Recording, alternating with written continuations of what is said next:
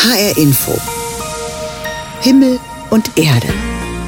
Mit Klaus Hofmeister und einer vorweihnachtlichen Ausgabe von Himmel und Erde. Am Weihnachtsfest sitzen wir nun wieder alle an einem Tisch. Großeltern, Eltern, Geschwister und Freunde, Kinder, Enkel. Zu Weihnachten stehen Tische für das Wiedersehen, für familiäre Tradition, manchmal auch für Streit. Tische können Nähe schaffen, aber auch Distanz, so wie der sechs Meter lange Konferenztisch von Wladimir Putin, der trennt, was eigentlich zusammenkommen soll. Auch in der Religion sind Tische zentral. In jeder Kirche steht ein Altar, der Tisch für das Abendmahl. Das ist mein Thema heute Morgen. Der Tisch, das uralte kommunikative Möbel, der Ort, der Menschen zusammenführen oder auch trennen kann. Am Tisch sind wir uns nahe, rücken wir zusammen, sitzen wir uns gegenüber, wir erfahren Nähe, aber manchmal ist nicht nur der Tisch zwischen uns, gerade zu Weihnachten. Warum kochen familiäre Konflikte gerade an Weihnachten hoch und kann man sich gegen diese Konflikte wappnen? Dazu hat meine Kollegin Daniela Baumeister Fragen an Holger Schlageter gestellt, den Coach, Buchautor und psychologischen Berater. Warum ist es so wichtig, überhaupt gemeinsam an einem Tisch zu sitzen? Ist das wichtig? Ich weiß es nicht. Also die, äh, man kann auch gemeinsam an einem Tisch sitzen und eine ganz schlechte Zeit haben. Ich glaube, was wichtig ist, ist, dass man Gemeinsamkeit tatsächlich herstellt. Also Gemeinsamkeit muss aber gepaart werden mit Wohlwollen und mit Zuneigung. Diese beiden Zutaten sind wichtig. Das heißt, man kann das auch beobachten. Gibt es viel Lachen beispielsweise, lächeln Menschen? Gibt es Augenkontakt? Findet Körperberührung statt? Also legen sich die Leute die Hände aufeinander oder berühren berühren sie sich, umarmen sie sich und so weiter. Also die Qualität der Gemeinsamkeit ist extrem wichtig. Und dann ist das gemeinsam an einem Tisch sitzen natürlich für alle stärkend und äh, ist ein Auftanken. Und bietet, wenn da mehrere Generationen zum Beispiel auch da sind, eine große Chance, auch mal die eigene Perspektive zu wechseln? Absolut. Also das kennen wir ja alle. Wir wechseln nur unsere Perspektive, wenn der Mensch, der mir gegenübersteht, jemand ist, den ich mag grundsätzlich. Wenn ich die Person ablehne oder ähm, Angst habe vor ihr, dann werde ich dessen oder deren Meinung niemals auch nur anschauen mit Wohlwollen, sondern ich werde sie immer ablehnen. Da sehen wir einfach, dass die emotionale Färbung der Szene super wichtig ist. Und an Weihnachten haben wir ja im Prinzip wie ein Vergrößerungsglas über unsere Beziehungen gelegt. Das heißt, es, es kulminiert alles an diesem Punkt. Und das, was ich im Jahr über an Beziehungen aufgebaut habe oder zerstört habe oder vernachlässigt habe, das macht sich dann bemerkbar. Umgekehrt natürlich auch, wenn ich gute Beziehungen habe, wird das ein wunderschönes Fest. Gehen Sie da mit einer großen Entspanntheit ran oder braucht man dafür auch ja, so ein bisschen offensiven Mut und Offenheit vor allem und entspannte Ruhe? Entspannte Ruhe ist immer gut im Leben. Ähm, die ist aber manchmal schwierig herzustellen. Ich bin heute 50 und feiere heute Weihnachten ganz anders, als ich das mit 30 gemacht habe, weil ich mittlerweile weiß, was mir gut tut, was mir nicht gut tut und einfach nicht mehr mache, was mir nicht gut tut. Das heißt, ich vermeide bestimmte Menschen an Weihnachten und ich suche die Nähe von anderen bestimmten Menschen an Weihnachten und das klappt hervorragend. Ist denn das gemeinsame Essen auch so eine Art Transportmittel? Also beim Essen redet es sich leichter und auch entspannter? Ja, also das kann man schon sagen. Essen hat ja die Funktion zu beruhigen. Das kennen wir auch alle. Wenn wir abends äh, schön noch essen und vor allem kohlenhydratreich und fettreich, dann sind wir danach so richtig pappsatt und auch müde. Und das heißt, diese Beruhigung ist genau das, was Sie eben angesprochen haben. Das ist diese, diese Ruhe und Entspanntheit hat auch mit Essen zu tun. Und man darf auch nicht vergessen, dass wir dazu ja auch immer trinken. Das heißt meistens dann auch Alkohol und Alkohol hat auch eine entspannende Wirkung. Allerdings hat es auch eine enthemmende Wirkung. Und das bedeutet, dass an Weihnachten schon auch mal dann ähm, Wahrheiten gesagt werden können oder bestimmte Dinge hochpoppen, die im Jahr über eher unterdrückt werden. Also das hat Vor- und Nachteile. Was können denn solche heiklen Themen sein? Also das sind das sind die klassischen äh, beziehungsheiklen Themen, die man so hat. Also äh, im Grunde kreisen die immer alle darum, wer mehr geliebt wird und wer weniger geliebt wird. Und dann hat das verschiedene Erbungen. Das kann sein, dass es darum geht, dass die Unterstützung fehlt in der Familie. Das ist oft ein Thema, wenn es äh, auch um Pflegen der Eltern zum Beispiel geht oder auch um Kindererziehung, Beziehungsaufrechnungen. Das heißt, du hast mich nicht angerufen, du warst da nicht da.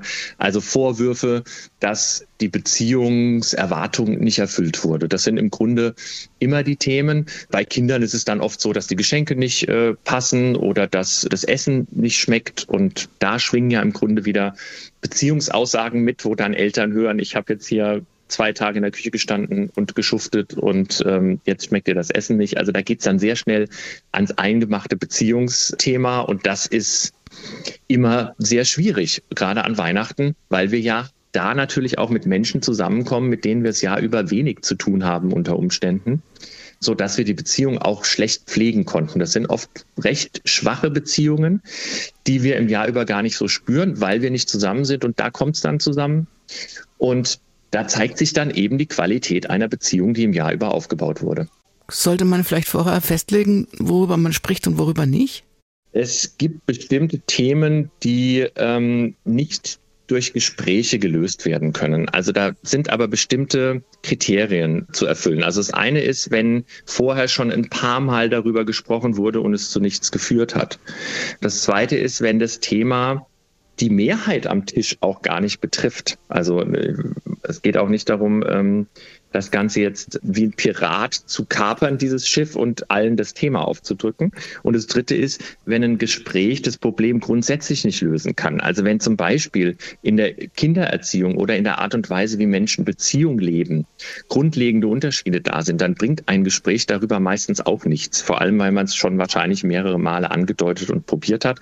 Da bringt das zehnte Gespräch jetzt auch nichts mehr. Und solche Themen, die sind besser überhaupt grundsätzlich gar nicht nur an Weihnachten, sondern das sind Themen, die darf man und sollte man auch, um die Beziehung aufrechtzuerhalten, ruhig ignorieren und versuchen, nicht in den Mittelpunkt zu stellen.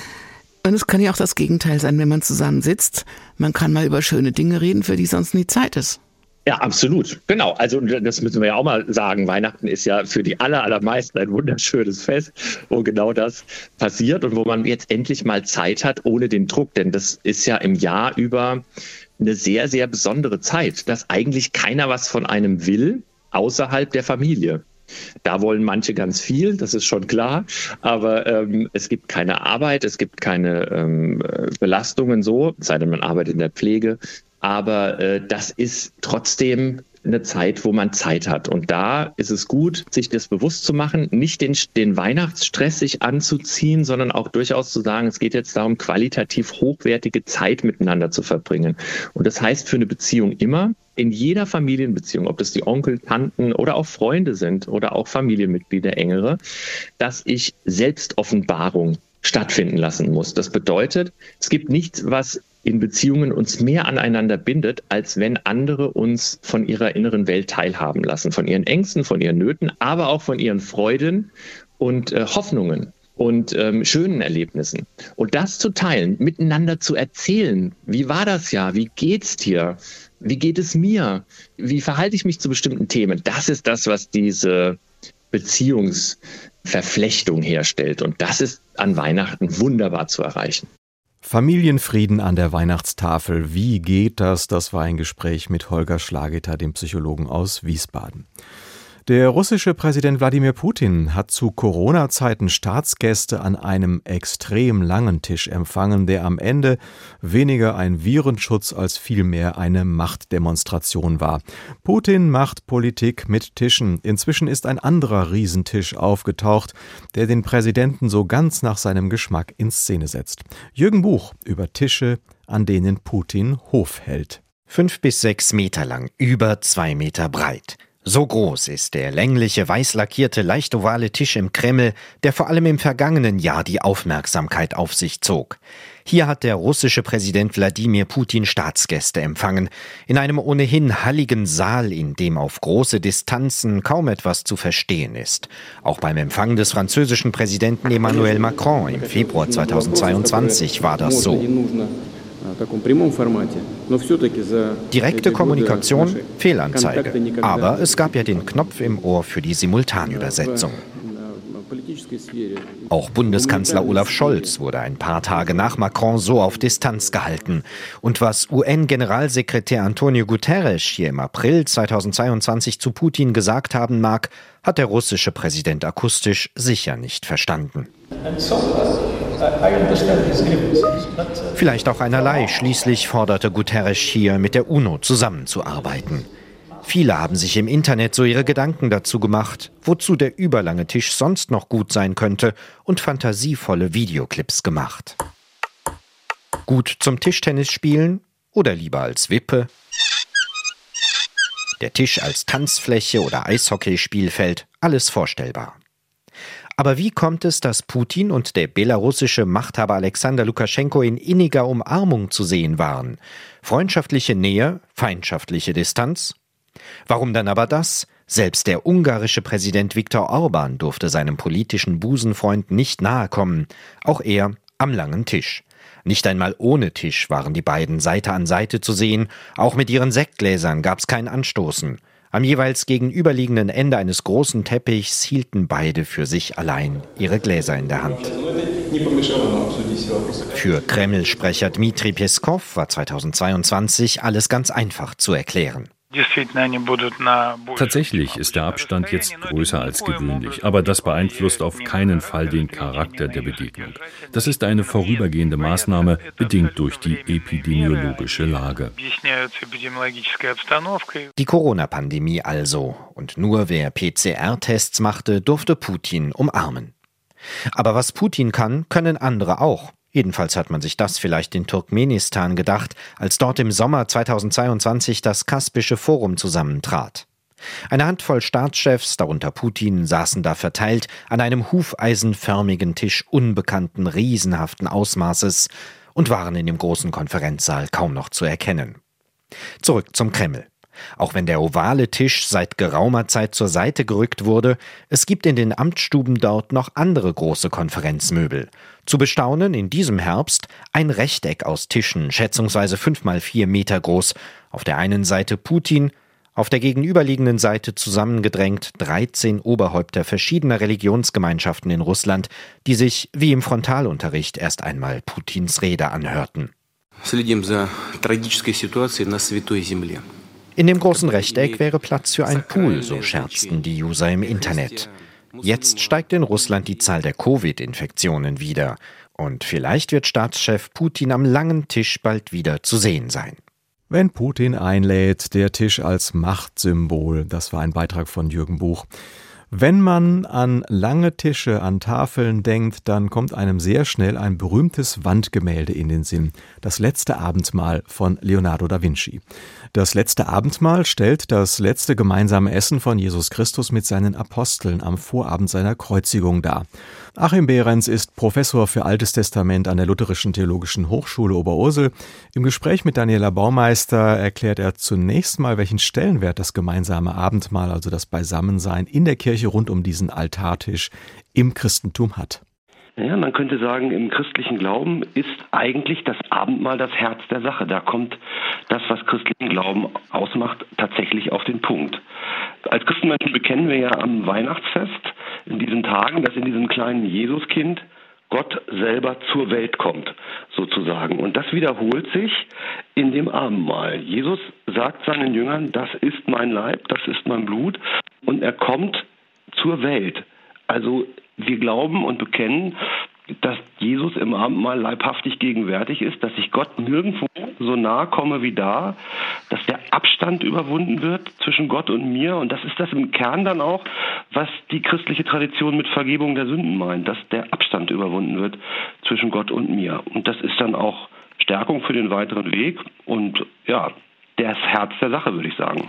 Welche Vorgeschichte hat das christliche Abendmahl denn? Ja, ich würde sagen, es gibt mindestens zwei äh, Traditionen oder Dinge, aus denen sich das Abendmahl speist.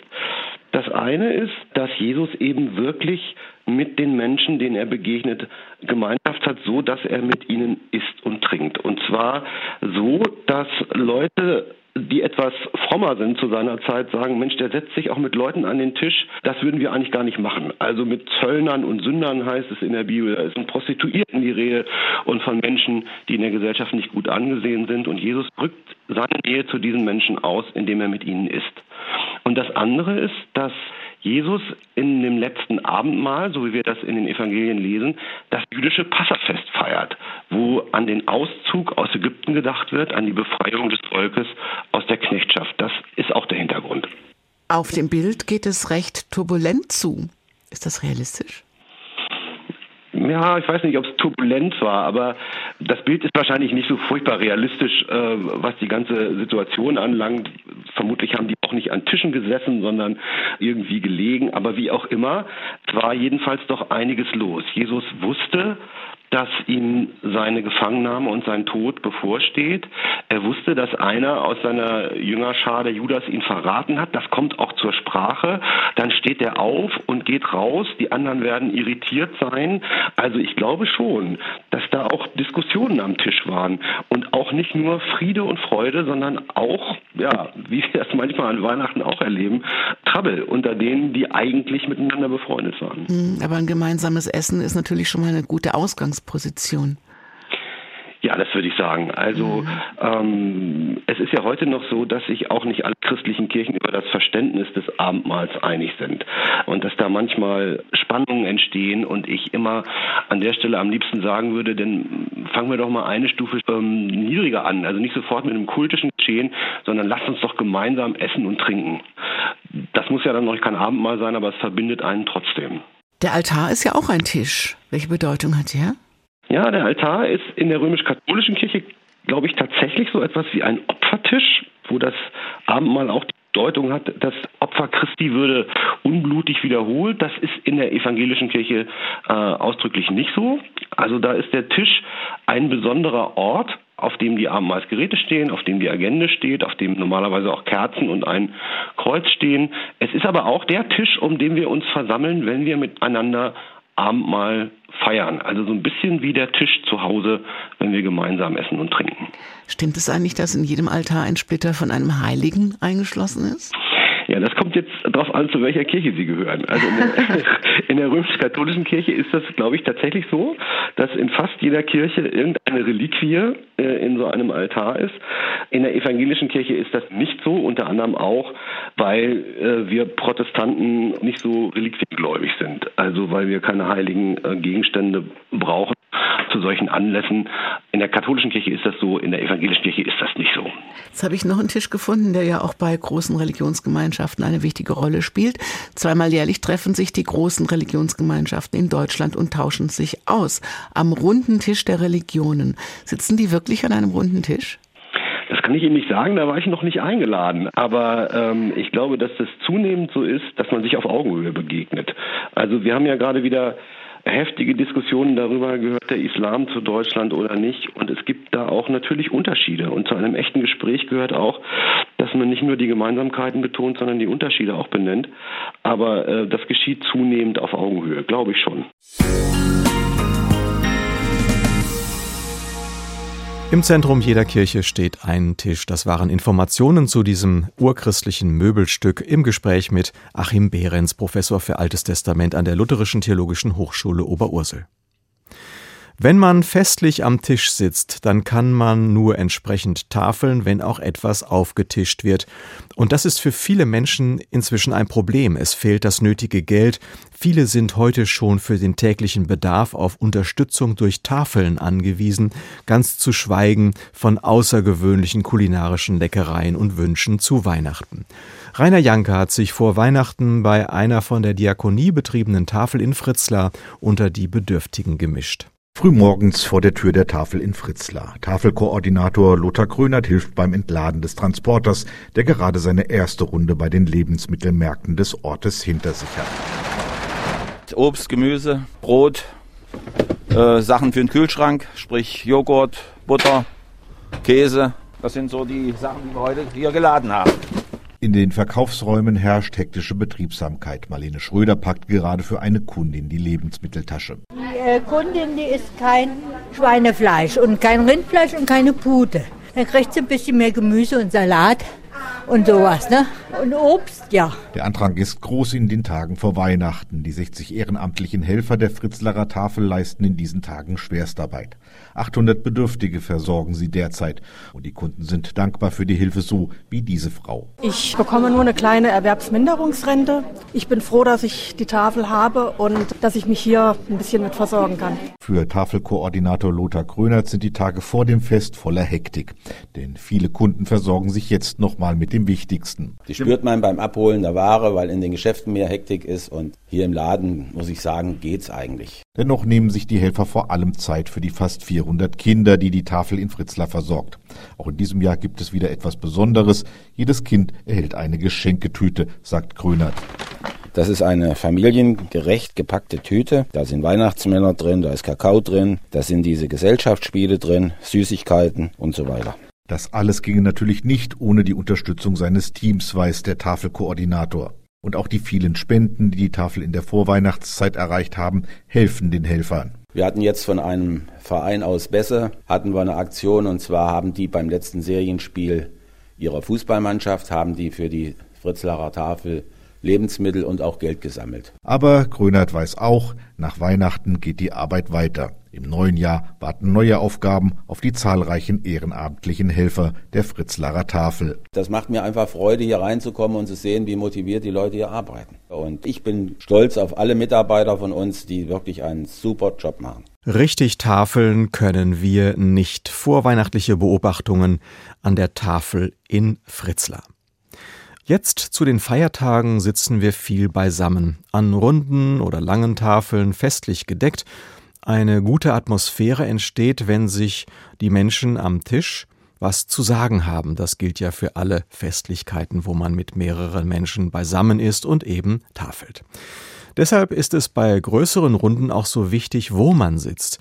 Denn finden die Gäste ihren Tischnachbarn unsympathisch oder langweilig, ist die Stimmung schnell im Keller. Dazu braucht es dann eine gute Tischordnung. Vielleicht nicht gerade jedes Mal zu Weihnachten, weil man da ungefähr weiß, wo man hingehört, aber dann doch bei den größeren Festen. Und diese Tischordnung, die hat immer noch ihren Sinn, sagt Clemens Graf von Hoyos, Vorstandsvorsitzender der Deutschen Knigge-Gesellschaft e.V. Daniela Baumeister hat mit ihm gesprochen. Wie setzt man Leute, damit es harmonisch wird? Es gibt so ein paar Grundsätze, die da lauten, verliebt, verlobt, bleibt zusammensitzen, verheiratet, wird getrennt gesetzt und platziert, aber am besten so, dass sie in einer Sichtachse sitzen. Das sind ja Leute, die sich sehr gut kennen, aber die haben sich im Zweifel auch schon sehr viel erzählt, sehr viel gesagt in ihrem Leben. Und man kann Gruppen auch so mischen, dass die Personen, die jetzt relativ neu dazugekommen sind, zwei Personen, die sich schon lange, lange Zeit kennen, trennen. Denn sonst erzählt man sich immer wieder die gleichen Dinge, man hat irgendwelche Insider und das wäre nicht so schön für die Leute, die da neu dazukommen. Also ich habe da schon mehrere Erfahrungen mitgemacht. Zum einen kann man interessante neue Menschen kennenlernen, wenn man gar niemanden kennt, mit dem man zusammensitzt. Aber es kann auch ziemlich öde werden, wenn der Smalltalk nichts hergibt. Und da gibt es so zwei Methoden. Die eine Methode ist natürlich, dass man die Personen nach Interessen platziert. Man weiß zum Beispiel, die eine ist eine leidenschaftliche Skitourengeherin und der andere auch. Die einen sind passionierte Segler, die anderen auch. Wie auch immer, also so Common Ground, wie es in der Fachsprache heißt, gemeinsame Interessens- oder Wissensgebiete verbinden. Und entsprechend kann man dann auch die Sitzordnung gestalten. Die zweite Technik, die hängt jetzt eher von einer einzelnen Person ab, die man im Englischen als Social Lubricant, also als soziales Kleidmittel bezeichnet. Es gibt einfach Menschen, die können im Zweifel auch sich selbst unterhalten, selbst wenn die anderen Leute extrem langweilig sind am Tisch. Und man versucht einfach in allen vier Ecken eines Tisches eine solche Person zu platzieren oder neben sehr trögen, langweiligen und miesepetrigen Leuten auch so eine Person zu platzieren, damit das Ganze ein bisschen schöner und harmonischer abläuft.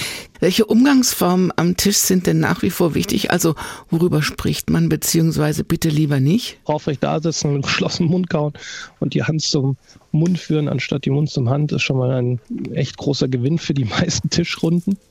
Und Gespräche kann man führen, ja, über tatsächlich alles, was eben nicht gerade Religion, Politik, Krankheit oder Tod ist. Das trübt nämlich meistens die Laune, einfach weil dann auch Meinungen geäußert werden, die der Meinung anderer widerspricht.